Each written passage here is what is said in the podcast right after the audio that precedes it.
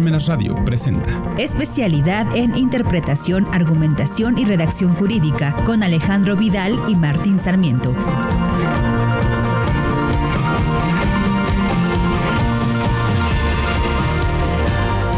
¿Qué tal estimados amigos? Buenas tardes, bienvenidos a otro episodio más de este programa de la especialidad en interpretación, argumentación y redacción jurídica.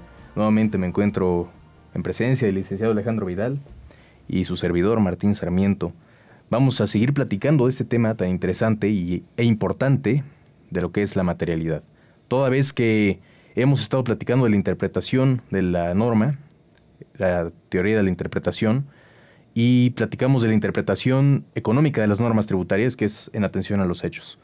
Aquí tratamos este tema de la materialidad y los episodios pasados, pues nosotros platicamos cómo no se debe acreditar la materialidad, porque los tribunales particularmente establecen cómo no se debe acreditar. Por eso es que estudiamos cómo no se debe acreditar para el día de hoy estudiar cómo se puede acreditar la materialidad en diversos supuestos en los cuales nos encontremos en en algún supuesto de alguna fiscalización de la autoridad fiscal, ¿no?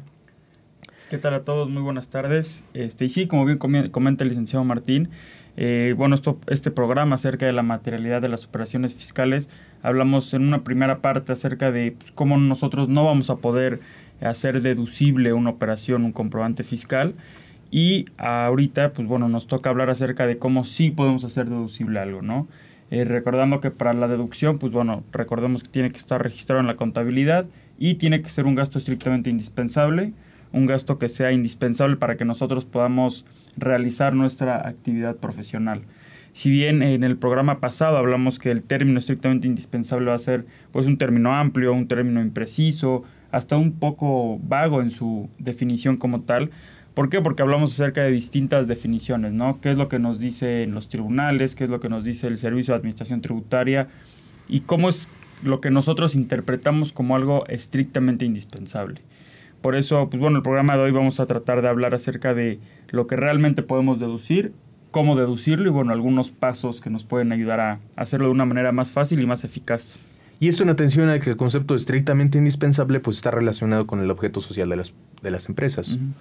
Al objeto social de las empresas y pues aquí debemos distinguir que estos requisitos de las deducciones aumentaron en 2014, en 2014 a uno más, que es el acreditar la materialidad, que es estrictamente indispensable, que está registrado en contabilidad, que consta en un CFDI con un concepto, pero además necesitamos acreditar la materialidad. Y es lo que analizaremos el día de hoy. ¿A quién le corresponde la carga de la prueba? Pues ya hemos dicho que el contribuyente ejercita su derecho para que es un derecho la deducción, entonces ejercita su derecho, cumple con los requisitos que ya mencionamos y pues aquí lo hace deducible, entonces en teoría la autoridad tendría las facultades de comprobación para comprobar. En teoría le tendría que ser la carga de la prueba a la autoridad, pero esto ha cambiado. En realidad la carga de la prueba siempre para acreditar la materialidad, la materialidad es para el contribuyente.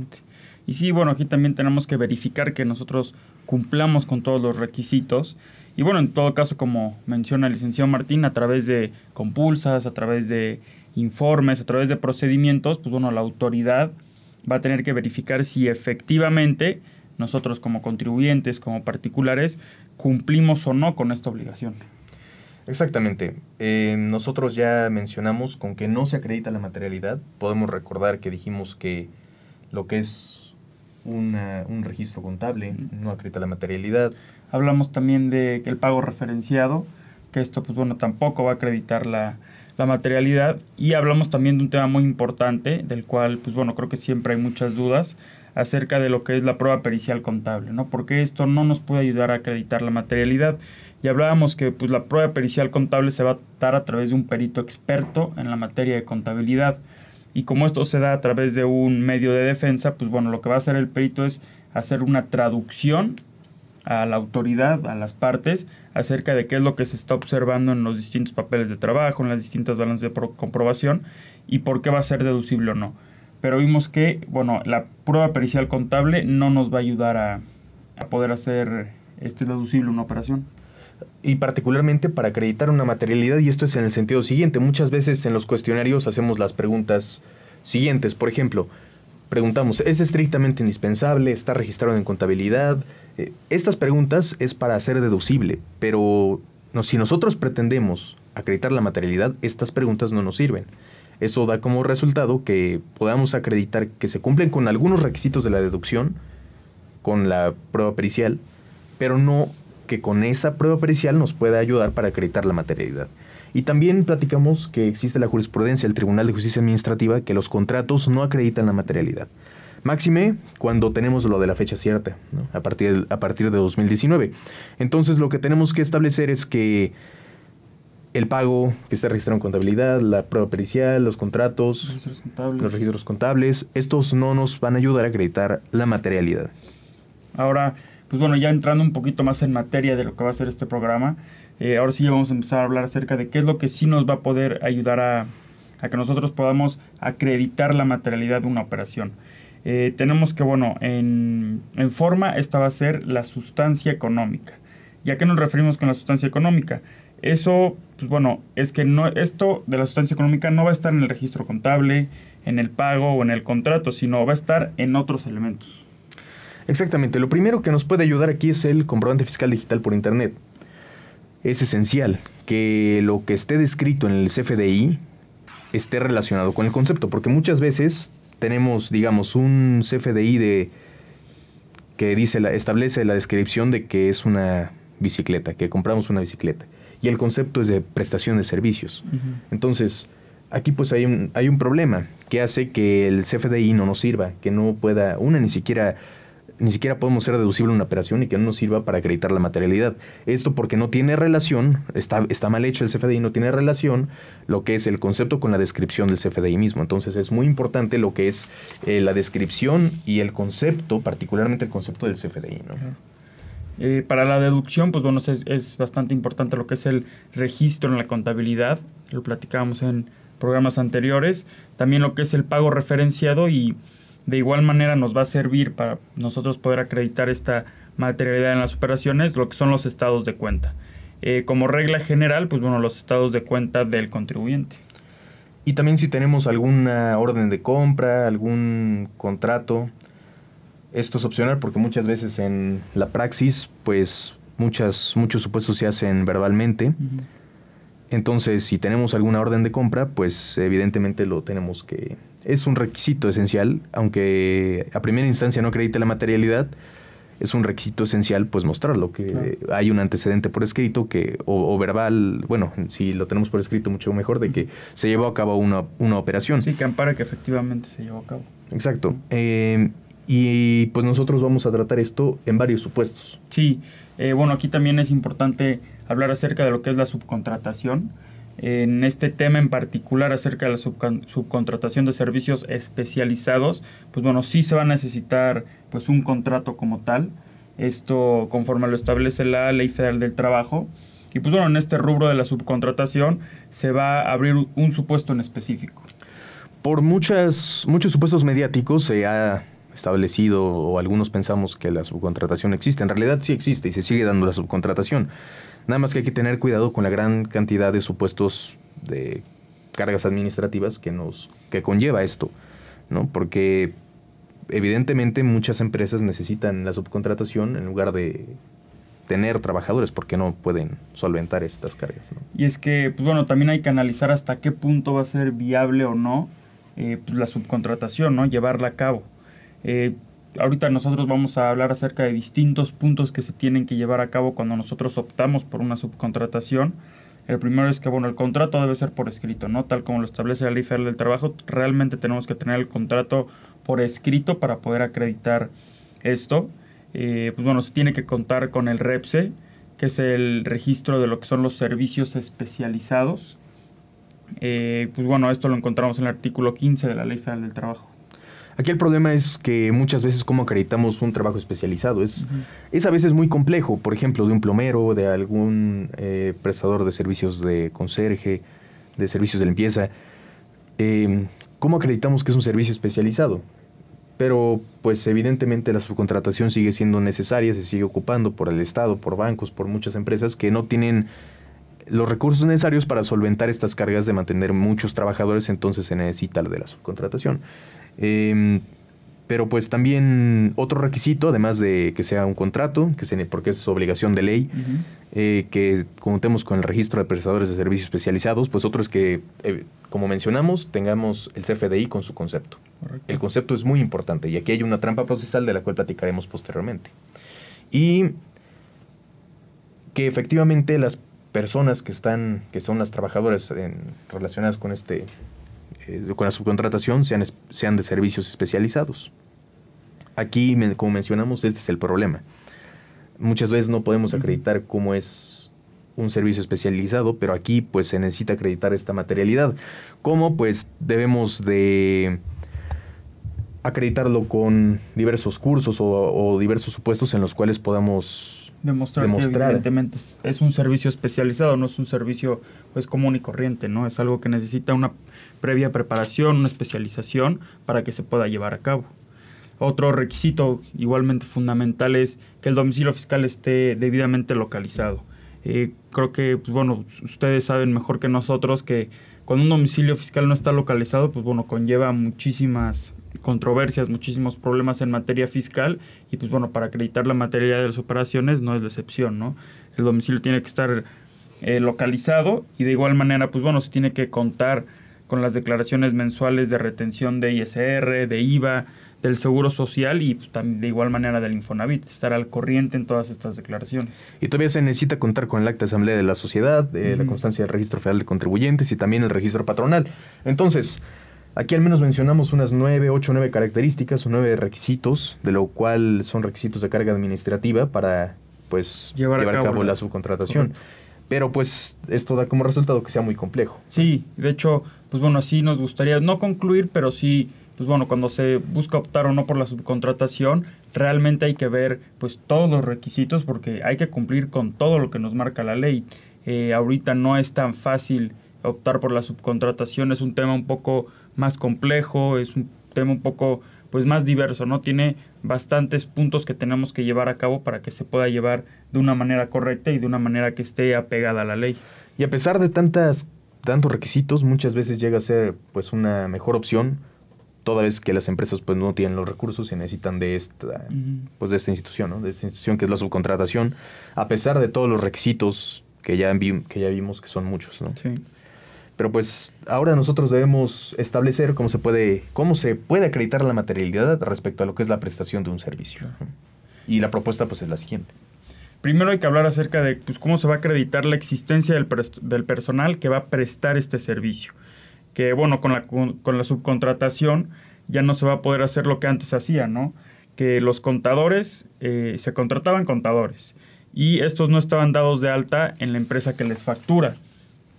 Y esas eran las empresas, pues, fachada, ¿no? Tan, tan mencionadas, empresas fachada que tenían contratados o subcontratados 20 ingenieros, abogados, contadores de todas las ramas, pero realmente no estaban dentro de su nómina, no estaban dentro de la facturación de esa misma empresa. Exactamente, entonces pues uno de los requisitos es que tiene que estar dado de alta en la empresa, tiene que estar dado en la empresa que es como prestador de, servicios. También tiene que, tenemos que acreditar los conocimientos de esa persona que está prestando los servicios. Y pues, ¿cómo se acreditan los conocimientos? Pues debemos de, pues debe de tener un título, debe tener una cédula, debe tener diversos cursos. Dependiendo de la, característica de la prestación del, del servicio que nos brinda, si es un perito, pues debe de tener su cédula de perito. Si es un perito evaluador, su cédula, su cédula de perito de evaluador. Eh, debe de tener esos documentos con los cuales acredita esos conocimientos. Y esos conocimientos especializados. Especializados. Como comentábamos anteriormente. Mm, y también debemos acreditar la constancia de, ese servicio, que efectivamente pues esté llevando a cabo ese servicio. Em, y pues esto, la característica es cómo podemos acreditar esto. Eh, hay un supuesto que no está establecido en la ley, recordemos que lo que no está prohibido está permitido, la autoridad fiscal tampoco lo ha objetado, es que esto se acredite con la comunicación del día a día. Por ejemplo, de algún contador, de algún abogado, de algún perito, con la comunicación del día a día que esté dado de alta como prestador de servicios, ya sea en los correos, que, que es un supuesto que se ha podido explotar con los correos, que se acredite con esta comunicación que es un prestador de servicios que tiene conocimientos respecto a la prestación del servicio y que y que efectivamente pues se está llevando a cabo este, esta, esta prestación del servicio con los correos electrónicos. ¿no? Sí, y es otra forma como de tener un antecedente o un amparo de que realmente se esté llevando a cabo. Sí, exactamente. Eh, y bueno, otro supuesto que nosotros queremos comentar con ustedes acerca de cómo vamos nosotros a acreditar la materialidad con los tangibles. Y cuando hablamos de tangibles, pues bueno, son bienes que nosotros podemos ver, que podemos tocar, son productos, mercancías que pues, realmente podemos palparlos, podemos verlos, podemos comprobar su, su, existencia con la simple vista, con el simple tacto. Eh, ahora nosotros vamos a ser como un borrador acerca de cuáles son los requisitos que pide la autoridad para que efectivamente podamos acreditar la materialidad de estos bienes tangibles. Y bueno, de primera mano va a ser acreditar la existencia de la compra del bien, ¿no? Eh, por ejemplo, puede ser un, equipo contratado, este material para oficina, algo que nosotros tengamos la orden de compra, que nosotros realmente a observar que está el bien. Eh, de segundo requisito, eh, hablamos acerca de acreditar la existencia del insumo y cuando hablamos de acreditar la existencia del insumo, pues bueno, hablamos de que de igual manera se va a acreditar la existencia del producto como tal. Exactamente, en, en el supuesto de que se ha adquirido maquinaria, pues comprobar la existencia de esa, de esa maquinaria que se ha adquirido. Y si pues se tuvo que transportar, pues evidentemente pues debemos de acreditar que se llevó a cabo ese transporte de la mercancía hacia el lugar de, pues, de destino. Em, también nos, la autoridad fiscal pide que acreditemos quién es la persona que transportó esa mercancía. Y pues para eso nosotros debemos de tener todos estos datos de las personas que transportaron las mercancías, las circunstancias, los, los el lugar de destino y también el control de la mercancía, de qué día salió, en qué momentos. Eso normalmente son como manuales que hay en la oficina, pero esto también se puede explotar en correos electrónicos. Por ejemplo, que en un correo electrónico a tal hora, tal día en específico se les mande. Ah, pues ahí les va, ahí les va la mercancía. Y después, eh, cuando les llegue, pues ya llegó la mercancía. O sea, son supuestos para acreditar la materialidad. Eh, pues bueno, nada más un simple control de entrada y salida, ¿no? Como bien mencionaba el licenciado Martín, esto se puede dar a través de un manual, a través de una bitácora, a través de correos electrónicos. Ahora sí que, que quede constancia de que las eh, de que las mercancías entraron, salieron, fueron transportadas, por quién fueron transportadas. Es simplemente un control que, pues bueno, yo creo que la mayoría de las empresas que tienen eh, pues, grandes mercancías que están entrando, que están saliendo, pues es algo yo creo completamente básico y que se ve desde un primer momento, ¿no? Tener un control efectivo de lo que entra y de lo que sale. Control de, seguridad. Exacto. Y aquí la cosa es que también da el supuesto de que nos están requiriendo si la persona que transportó tiene la capacidad o tiene los conocimientos, tiene pues la capacitación necesaria para llevar a cabo el transporte. Pero pues debemos preguntarnos si eso es racional, porque debemos preguntarnos si eso efectivamente es para acreditar la materialidad pues de la mercancía. o sea, no tiene nada que ver, ¿no? Pero pues lo piden también. De igual manera este es un problema porque a nosotros nos deja pues en un estado de incertidumbre, por así decirlo, ¿no? Como menciona el licenciado Martín, pues si bien no tiene nada que ver la mercancía con quién lo va a transportar y si esa persona está completamente acreditada para transportarlo, pues nos lo pide como un requerimiento esencial para que nosotros podamos acreditar esta materialidad de los bienes tangibles. Y entonces conforme la razón y la lógica, pues nosotros acreditaríamos la, la materialidad del bien, de la mercancía, pero después nos estarían pidiendo pues acreditar que tiene la capacidad del transportista y pues entonces tendríamos que crear cursos, tendríamos que darle cursos, tendríamos que enviarle cursos a su correo electrónico, cosas que no teníamos previsto. ¿no? Sí, ya se convierte en... Ahora sí que yo quería acreditar la materialidad de tal, de tal máquina, de, la, mesa, y para acreditarlo ahora tengo que eh, darle cursos a las personas que para que ellas realmente puedan transportar esta mesa de este salón a la oficina de al lado. Entonces pues ya se pierde un poco el sentido de, pues yo lo único que quiero acreditar es que esto realmente pues va a ser estrictamente indispensable, no que la persona puede venir, cargarla y llevarla. Exacto, y que efectivamente pues se trajo esta mesa aquí. Pero pues así es como estamos haciendo este borrador de todas las cosas que la autoridad fiscal en sus requerimientos pues solicita para acreditar la materialidad. Correcto.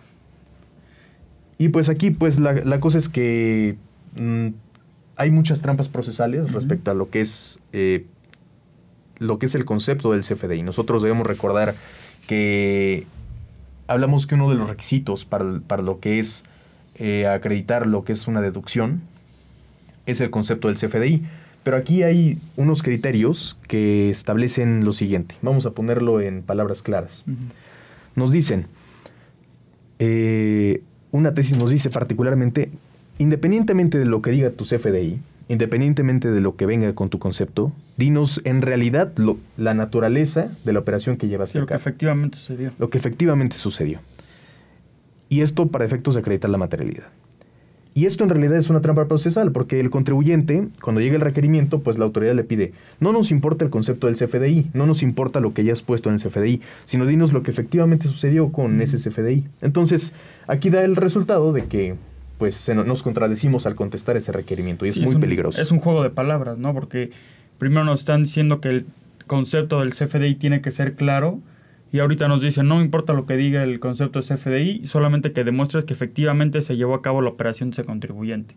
Entonces, como dice el licenciado Martín, esto es una trampa procesal porque simplemente están jugando con las palabras, ¿no?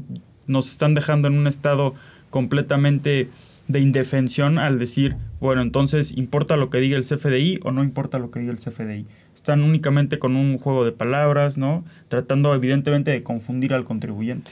Exactamente, y si entonces nosotros nos contradecimos al solventar ese requerimiento a ese CFDI, pues da como resultado que no cumpla con los, con los requisitos del artículo 29 y 29A del Código Fiscal de la Federación, y ni siquiera podemos hacer deducible una operación por no cumplir pues con los requisitos del, CFDI y no podemos acreditar lo estrictamente indispensable. Es decir, que no podemos cumplir con uno de los requisitos de las deducciones. Y ya ni siquiera nos tenemos que meter a la materialidad, ya es un requisito extra que tendríamos que cumplir, pero ya ni siquiera nos tenemos que meter porque ni siquiera cumplimos con el requisito del CFDI. Porque solitos nos, como dicen algunos, nos dimos harakiri, ¿no? Nos dimos, o sea, nos, nos pusimos la soga al cuello, nos hicimos contradicción al contestar el requerimiento. Entonces hay que tener mucho cuidado al, solventar, al solventar esos requerimientos, independientemente de las multas que nos pongan. Pues tenemos, digamos, tres strikes. Nos ponen una multa, después nos ponen otra multa, después nos pueden revocar el sello, pero no a la primera multa, solamente por no ser acreedores esa multa hay que solventarlo luego, luego, luego, luego. Hay que ver bien cómo se contesta y no caer en este tipo de trampas procesales que están en tesis del Tribunal de Justicia Administrativa. ¿no? Correcto. Y que, como mencionas, al querer contestar estos requerimientos de una manera tan rápida, tan ahora sí que al ahí se va, pues nos hacemos, nosotros solitos nos afectamos. Entonces hay que establecer bien esto, evidentemente hablarlo bien con nuestro contador, con nuestro equipo este, fiscal acerca de cómo nosotros tenemos que contestar este tipo de, requerimientos. Sí, exactamente. Y otro problema, pues que se está suscitando hoy día, es lo relativo a la fecha cierta. Nosotros ya mencionamos que los contratos pues no acreditan la materialidad y menos lo van a acreditar con el supuesto de la fecha cierta a partir de lo que es el 6 de diciembre de 2019 con esta contradicción de tesis 203-2019. Todo documento privado que pretenda acreditar algo debe de tiene que acreditar cierta certidumbre, eh, credibilidad, seguridad, evidentemente ahora no para el gobernado, sino ahora para la autoridad fiscal, con un documento que, que esté pues, certificado ante un fedatario público. ¿no? Y ahora la seguridad jurídica no solo es para el gobernado, ya parece ser que ahora también es para pues, la autoridad. Y esto pues a través de lo que es la fecha cierta, a partir de 6 de diciembre de 2019. Correcto. Y es que, bueno, en esto que estamos nosotros platicando, podemos hacer nosotros un contrato de arrendamiento por 10 años, ¿no? De fecha 2012. Nosotros lo firmamos y decimos que, bueno, tiene la vigencia de estos 10 años que nosotros comentamos.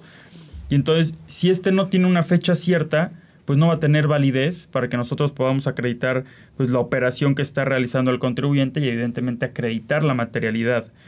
Esto, pues bueno, no va a ser posible acreditarlo como una deducción, como un ingreso ya sea pues, bueno, de personas físicas que estén dados de alta como personas físicas con horarios con honorarios, perdón, asimilados a salarios. Y pues bueno, esto es lo que se platicará ahorita. Sí, pero aquí la cosa es la fecha. Y pues evidente, evidente, como lo menciona el licenciado Alejandro Vidal, pues esto lo solicita la autoridad fiscal. Pero la cosa es la fecha, 6 de diciembre de 2019.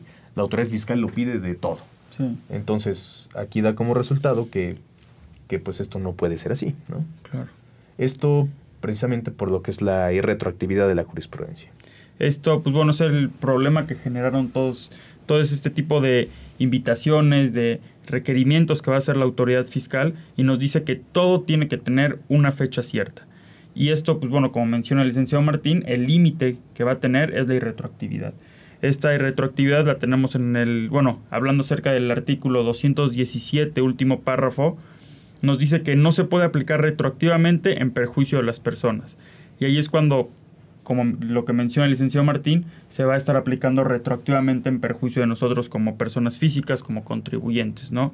Y es que si se aplica esto que estamos mencionando del 6 de, del 6 de diciembre del 2019 para atrás, pues bueno, nos estarían aplicando lo que es la retroactividad que estamos mencionando en este momento. Y la ley, y la ley de amparo es muy clara, artículo 217, pues antes de 2019, 6 de diciembre de 2019, no tiene que tener fecha cierta. Correcto. Después de 6 de diciembre de 2019 sí tiene, tiene que, que tener. fecha cierta.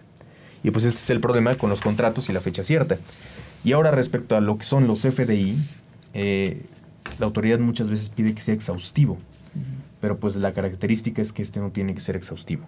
Este tiene pues que ser sustancial, este tiene que ser claro, este tiene que ser claro. Para ser exhausti- ex- exhaustivo, pues tiene que... Puede haber un documento aparte con el cual nosotros podemos acreditar la materialidad. Para hacer un documento aparte, pues este puede ser un complemento con el cual podemos ahí poner lo que queramos. Pero respecto a lo que es el CFDI, este solamente tiene que ser claro y coherente, que no haya contradicciones con lo descrito y el concepto, y mucho menos después al solventar un requerimiento que haya contradicciones, ¿no? Claro. Y bueno, eh, con esto vamos a nosotros culminar este episodio en el cual ya, pues bueno, entramos un poquito más en materia acerca de cómo nosotros vamos a poder acreditar la materialidad de las operaciones fiscales en distintos supuestos, ¿no? Quisimos abordarlo un poquito más práctico, hablando de distintas actividades que se van llevando a cabo día a día, que se van llevando a cabo con más cotidianidad en, pues, en el mundo profesional, en el mundo real. Y pues bueno, les agradecemos mucho por estar aquí con nosotros. No sé si el licenciado Martín quiere agregar algo. Muchas gracias, ya saben que si tienen alguna pregunta, algún requerimiento, algo que necesiten, este- aquí estamos para servirle y les contestamos con todo gusto. Muchas gracias.